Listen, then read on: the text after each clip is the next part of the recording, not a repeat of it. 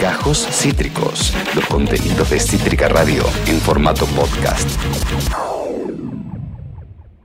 Eh, nuestra columna literaria está a cargo de una persona muy particular. La Eh, Queen, la eh, Queen, uno. la number one, hay que decirlo. La mismísima Panchi Pérez Lense. Hola amiga, ¿cómo estás? Bienvenida. No, la escucha. escucho, loco, me, me censuran. Ya mismo voy a poner clic acá y voy a mandar la carta Fopea, porque no voy a permitir que avasallen nuestros derechos y mucho menos lo de Panchi. Total. ¿Ok? Esto, esto, esto se llama censura. Esto se llama censura. Sí, no hay libertad de expresión. No hay libertad de expresión en este país y lo, no vamos a dejar que avasallen nuestros derechos. Panchi, ¿estás ahí? Sí. Bien, bien. Eh, Ganamos esta batalla, Panchi, ganamos esta batalla. Sin carta. No nos vamos carta a dejar nada. avasallar. La Me tengo redactada, falta. ¿eh? Vuelve a pasar y lo amando, Panchi, ¿eh? Vuelve a pasar me y lo parece amando. perfecto. Te Bien. La firmo. Bien. La firmo, la firmo. Salimos a juntar firmas. Panchi, ¿hay literatura de chetes? Eh, estaba pensando. Vos sabés que estaba sí. pensando qué tengo yo de cheta. Ay, a ver, tengo me Spotify encanta. Premium, Premium. Ah, tenés Spotify Premium Y- para que no te tire la publi. sí, sí. Ah, eso es un poquito de Sí, chete. sí, sí. Pero no sé si es tan como eh, YouTube Premium. No. ¿Para qué, no? YouTube. Premium es muy de chete. Sí. Ese es como otro nivel. Eso es como me voy a dar este lujo porque puedo. Exacto. No tiene nada de sentido, pero yo me lo doy. Me voy a mimar porque puedo. Me voy a mimar a mí misma Claro. porque puedo. Che, pero Claro. para, para hoy entrar en la polémica, en la polémica literaria cheta, no A ver. cheta. Bueno, no la voy a, A no la voy a recontra repicar porque no da, Oh, sí. pero voy Oh, a ir, sí. no, Oh, pero voy a ir a algo que es polémico, pero no sé si tanto, Dios, es- está bastante establecida y, y- y- y- y- y, digo, es una pregunta bastante cotidiana. Cortázar, ¿es literatura de cheto? No. Para mí más Borges es de chete. Para mí es re de cheto Cortázar, boluda, no sé por qué. No, Para mí no, ni en no, pedo, no, eh. Chicos, me- habla todo el tiempo de, de cosas en París y de Para mí ni viajes en cosas. o sea, Para mí Borges es pero- mucho más de chete. Cla- Borges. Claro. total, no sé, los total, autonautas de la cosmopista es de cheto, Rayuela es de cheto. Aguante Rayuela. No, para nada. Para- no coincido. No de coincido. ninguna Yo manera. tampoco. Mi voto es no positivo. Para mí Claro. Cortázar es, es, es literatura de cheto. O sea, que, No, que quieren, no. que además peor, porque lo quieren popularizar. No es popular No, Cortázar, chickens, no es popular. Es re popular. Es re O sea, hay que popular. pensar por qué se fue a París. No es que se fue a París en un viaje Bueno, bueno. para conocerse a sí mismo. Claro. O sea, ahí sí eh, sería cheto. O sea, si dijo, me necesito De eh, mochilere. alinear mi chakra. Claro. este Igual más, chicos, los no lo puedo autonautas de la cosmopista va, va medio por ahí. No está No. muy lejos de, de ese, Bueno. de ese viaje espiritual, de ese paseo de, de, de Agatha Christie es de chetes. Agatha Christie es de chetes, déjenme decirle. Amo a Agatha Christie. No, me, no, no, ¿saben qué? No me gusta eso. Bueno, entonces hacete cargo, No, Panchi. De ninguna manera. Perdón. Panchi, Eh, perdón. Decí vos No, a alguien, es- una, una, un... Pero jugátela o Panchi. Claro, jugátela. Lo voy a pensar. Para mí hay algo más, eh, uh, no sé, no sé. Ah. Como a quienes se edita. Para mí es más de cheto tipo a quienes se edita, tipo dónde se van a buscar las personas, más que nada pensándose en lo contemporáneo, tipo dónde viven las personas que se editan ahora. A Ajá. escribir. Nadie vive en Corrientes. No, Ah. Como que claro. pasa un poco eso, ¿no? Sí, como te- que de repente pasamos la General Paz y pasamos el Pueyrredón y no hay gente que escriba, ya se Eh, terminó. eh, Tal cual. En, en Recoleta y Palermo, entre Recoleta, Palermo y Núñez, medio que tenés ahí ya el. eh, eh, Claro. Quiero decir que se la jugó un montón porque lo que está criticando ahora es La el- industria. El, el- el universo literario actual. Se metió con la industria. Claro, redobló el, la apuesta. El mundillo, el mundillo literario actual. Recontra redobló la apuesta, se fue a la mierda. Bien, me Panchi. gustó. La picó. bueno, eh, ah, me están preguntando, Bien. no, no Bien, puedo, no bien. puedo ser infiel a mis ideales, no Vamos, mentira, Panchi. pero no sé. el gueto me literario de hoy.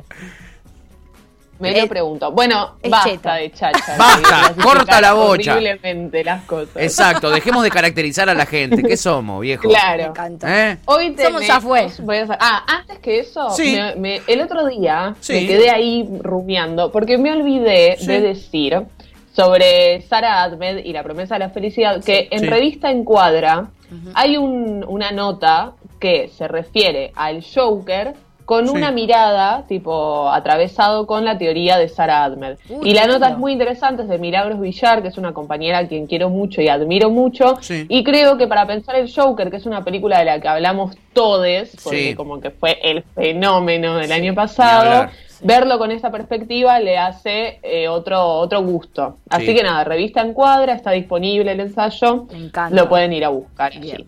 Genial, Panchi. Y a lo que nos compete hoy. A ver. Larga distancia de Tali Goldman. Se ve, no sé Ay, si se ve. Amo hacer esto. No sé por qué me divierte tanto. Se nota que lo Tipo, disfrutas. esto. Se nota, se te ve en la carita cómo disfrutas mostrar el tu librito. momento favorito de la columna.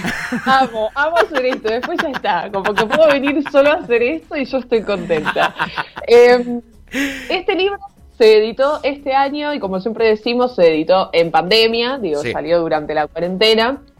Eh, hace un, pa- un par de meses, creo que menos de dos meses, Sí. editado por la editorial Concreto, está disponible, lo pueden buscar. Y lo quiero recomendar porque es un libro de siete cuentos espectacular, tipo desde el primero hasta el último. Tali Gottman es periodista y se recibió en ciencias políticas, eh, va, es, eh, es politóloga y se dedica a escribir crónicas en varios, en varios medios como LATFEM, Revista Anfibia, otro par de revistas, y tiene un Sí. libro publicado del año 2018 que voy a leer el título para no pifiarla, se llama Marea...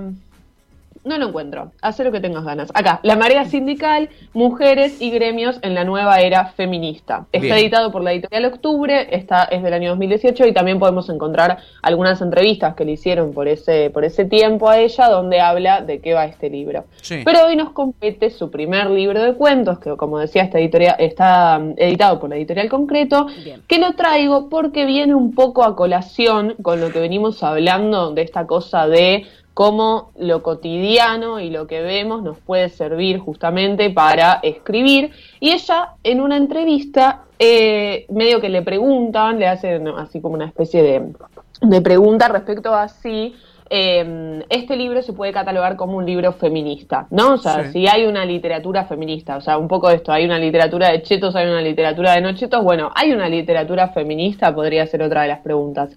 Bien. Y lo traigo porque creo que es interesante para preguntarnos cómo siempre solemos esencializar. Entonces decir, bueno, si sos escritora mujer, entonces tu literatura es feminista, como si hubiese una determinada cantidad de características que hay que cumplir para poder escribir como feminista. Sí. Y me pareció muy buena la respuesta de ella diciendo que ella no cree justamente en que haya una literatura que se la pueda entender como feminista, sino que hay literatura que es interesante y literatura que es no interesante para cada uno, ¿no? También Claro. es como es una clasificación bastante arbitraria. Sí, total. Y creo que es que está bueno para pensar que no, porque este, este libro de cuentos, que son, como dije, siete cuentos, están todos protagonizados por mujeres. Por mujeres viejas, que digo, allá en nuestra primera columna, hoy es nuestra décima columna. ¡Apa! ¿En serio? Estoy contenta, sí, A la décima mierda. columna. Bien Lo ahí. dice en mi cuaderno, dice columna número 10.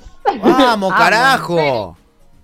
En nuestra primera columna hablábamos de Natalia Rosenblum y hablábamos de Baño de Damas Exacto. con también protagonistas mujeres viejas en donde la sexualidad y toda la temática del cuerpo se explicitaba. Sí. Bueno, en este libro también tenemos estas cuestiones, pero más que nada pensando en este universo ficcional de la mujer vieja y de la mujer vieja en varios cuentos que pertenece a la comunidad judía.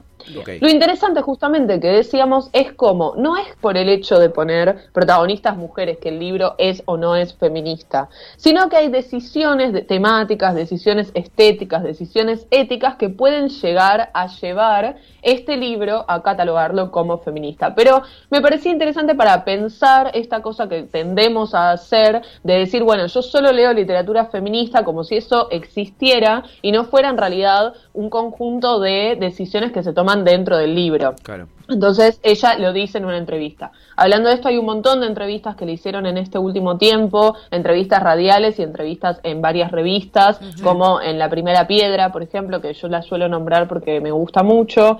Eh, en la revista Paco Urondo también hicieron una reseña, digo, se la puede eh, también conocer a Tali desde lo que desde lo que dice en las entrevistas, esa es la de la foto. Sí. Y bueno, hoy traigo este libro por esto mismo. Digo, tenemos todo este universo ficcional de la vejez y me resulta muy interesante porque en todos los cuentos atraviesa cuestiones de, de los familiares. Nosotros también estuvimos hablando un poco del el universo de la familia, cuando hablábamos de Aurora Venturini, cuando hablábamos de Eve Ward, y justamente a Tali cuando le preguntan quiénes son sus referentes, nombra a Aurora Venturini, Mirá. a Eve Ward y a Manuel Puig, que Ah, nosotros todavía no lo trabajamos, pero digo, ya tenemos dos que sí estuvimos viendo en esta cuestión de lo familiar, y creo que acá está justamente lo interesante, Sí. no solo como un espacio de cuidado, digo, un espacio de intimidad, un espacio de cariño, un espacio de ternura, que es una de las, de las palabras con las que lo describen en una de las reseñas,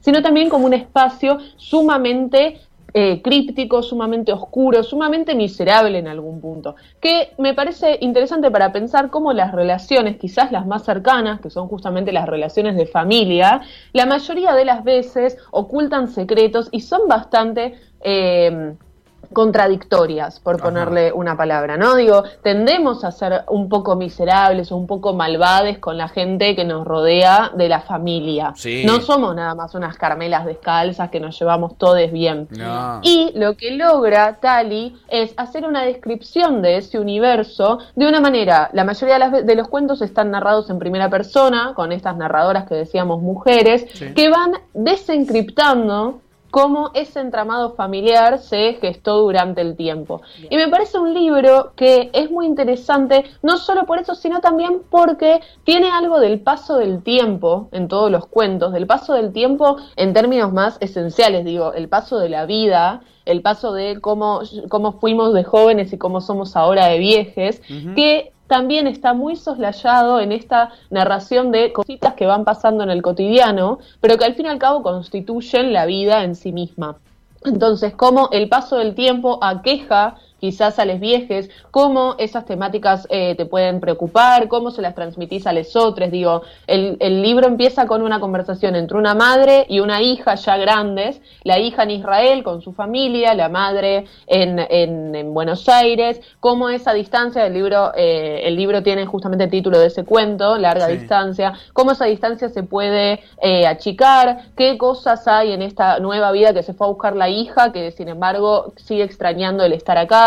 Digo, todas cuestiones que son muy pesadas a nivel humano, el hecho de estar lejos de nuestro entorno, y que sin embargo el cuento te las va presentando de una manera ligera, pero no por eso menos densa. O sea, creo que Tali logra justamente amalgamar estos dos, estos dos modos de hablar, ¿no? Este, el modo más oscuro, el modo más contradictorio, el modo más, más eh, eso, pesado, Sí. Que tienen las relaciones intrafamiliares y el modo más así medio humorístico. Ella dice que son cuentos trágicos con humor ácido, que justamente podemos pensar también como el humor, digo, en líneas generales, el humor nos puede ayudar a pensar determinadas temáticas como es la sexualidad, el aborto, que son temas que aparecen en los cuentos, la muerte, la vejez, desde un lado diferente a como se suele tratar, que es un poco también lo que hablábamos con Natalia Rosenblum, por eso creo que están bastante conectadas. Y también Claro. un poco lo que hablábamos cuando nombramos a Venturini en esta cosa de narrar un entorno familiar que es bastante hostil para con una, pero de una manera distinta que creo que el humor como una apuesta y una decisión estética y ética es una manera muy eh, enriquecedora de acercarnos a estas Sí. temáticas. Y quería más que nada hablar de dos cuentos que son mis dos cuentos favoritos porque me parecieron espectaculares desde el principio hasta el final, Sí. que son Torta de Naranja, que lo podemos encontrar en la página de Eterna Cadencia, digo, es el único cuento que está disponible en internet para quienes se quieran acercar a uno, a uno de los cuentos de- del libro, en el cual la protagonista, o sea, como toda una vida, desde joven hasta, hasta vieja, puede estar atravesada por el simple hecho de hacer una torta de naranja. Digo, Mira. hay algo que de, de- de lo nimio, que es hacer una torta de naranja, que de repente caracteriza, es la característica de nuestra protagonista. Mira. Entonces, hay algo justamente de este humor y de este poner una característica que podríamos dejar pasar como lo, lo esencial de una persona, lo que la atraviesa, lo que hace que se relacione con otros. El cuento es maravilloso, es recortito aparte, pero es maravilloso desde el principio hasta el final, porque tiene eso, como esa, ese, hay, hay una crítica también que le hicieron que es eso, que Tali logra generar cuentos en los cuales no sobra ni una palabra, no sobra ni falta, es esto, son escenas de diferentes personajes, en los cuales cada personaje tiene una voz propia, digo, ella logra eh, disponer justamente de un personaje que se desarrolla por su voz y quizás no tanto por lo que hace, digo, conjuga bastante también la voz con la acción, tiene esta cosa, eh, son cuentos así como bastante duales en ese sentido, que logran intercalar diferentes modos de narrar y esta cuestión de la voz y de personajes que sean eh, característicos lo saca justamente, o sea, lo toma como referencia de Puig, que la mayor, sus, creo que todas sus novelas y todo lo que escribió tiene esta cosa de personajes que hablan y quizás no tanto personajes que salen, que pum, que pan, sino personajes que van dialogando y que ahí los vamos conociendo. Acá pasa lo mismo, vamos conociendo a las protagonistas a través de lo que dicen. Y siempre están como hablando con alguien o escribiendo una carta o mandando un mail. Digo, hay algo de esta cuestión de la comunicación. Por eso también decía, son las relaciones familiares, es un poco la ternura, un poco lo oscuro de esas relaciones familiares Sí. y la comunicación con estos otros que constituyen nuestra familia. Y el otro cuento que me gustó un montón es Ayuda a ella, que tenemos a una protagonista que es Belisaria, que está escribiendo algo que no sabemos qué es, hasta en un momento del cuento que nos damos cuenta de qué es, y nos va contando todos los entramados de la familia con la que trabajó durante varios años. Bien. Este cuento me encantó porque justamente condensa esto que se viene viendo en los otros cuentos, que es cómo dentro de las familias existen los secretos, existen las infidelidades, existe la ternura, así como deja de existir en un momento, existe Sí. la hostilidad, bueno, todas estas cuestiones se ven mucho, mucho, mucho en este cuento. Bien. Y teníamos entonces estas referencias de Manuel Puig, de Aurora y de Sí. Eve. Y pensando en este libro, dije, ¿qué película podemos eh, interconectar, ¿no? En esta cosa de lo familiar, de, de lo que no se entiende bien que sucede cuando estamos en familia. Sí. Y me acordé de, eh, la leo para no olvidarme el año, El juego de la silla, recomiendo, de Anna Katz, que es del año 2002. Es una película que es muy divertida y que también es muy dura en cuanto a cómo la familia se constituye. Entonces creo que de repente Tali logra justamente generar estos dos polos y hablar y condensar personajes eh, que los vivan y los transiten y en la película de Anna Katz sucede un poco lo mismo. Vemos durante un día entero y una noche entera la dinámica de una familia. Sí. Y listo. Esta cosa como demostrar algo y no es que va a suceder algo que vos decís, uh, bueno, acá va a pasar esto y esto y esto, Sí. sino que van pasando cosas, que es lo que pasa justamente en este libro que la verdad me gustó mucho, mucho, mucho. Lo vuelvo a mostrar. Esa. Eh, porque es espectacular y lo recomiendo un montón. Muy Genial. bueno, larga Eso, distancia. tachis. Muy bueno. Eh, me encantó, ¿eh? Me encantó. ¿Dónde nos en Eterna Cadencia nos dijiste que podemos encontrar uno de los cuentos Sí. para, para ir chusmeando?